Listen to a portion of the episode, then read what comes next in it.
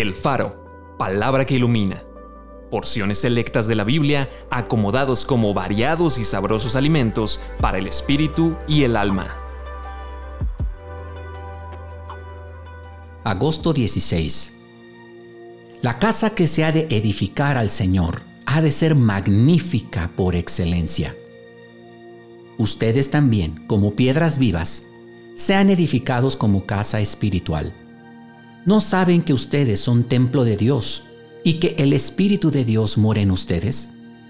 Si alguno destruyera el templo de Dios, Dios le destruirá a él. Porque el templo de Dios, el cual son ustedes, santo es. ¿O ignoran que su cuerpo es templo del Espíritu Santo, el cual está en ustedes, el cual tienen de Dios y que no son de ustedes? Ustedes son el templo del Dios viviente como Dios dijo, habitaré y andaré entre ellos y seré su Dios y ellos serán mi pueblo. Son edificados sobre el fundamento de los apóstoles y profetas, siendo la principal piedra del ángulo Jesucristo mismo, en quien todo el edificio, bien coordinado, va creciendo para ser un templo santo en el Señor, en quien ustedes también son juntamente edificados para morada de Dios en el Espíritu. Acompáñame a orar.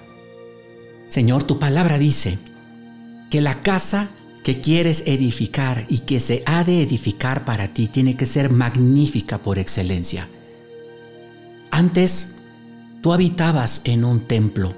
Sin embargo, ahora ese templo soy yo. Ese templo del Espíritu Santo soy yo y tú quieres una casa excelente. Tú quieres morar en un templo limpio. Tú quieres morar en una habitación donde seas deseado, donde seas amado, donde seas apreciado. Aquí estoy, Señor, dispuesto a hacer esa casa limpia, esa casa que te honra, dispuesto a hacer esa casa que te obedece, esa casa que te sirve. Ven Espíritu Santo, ven a mi vida. Yo quiero ser tu habitación. Amén.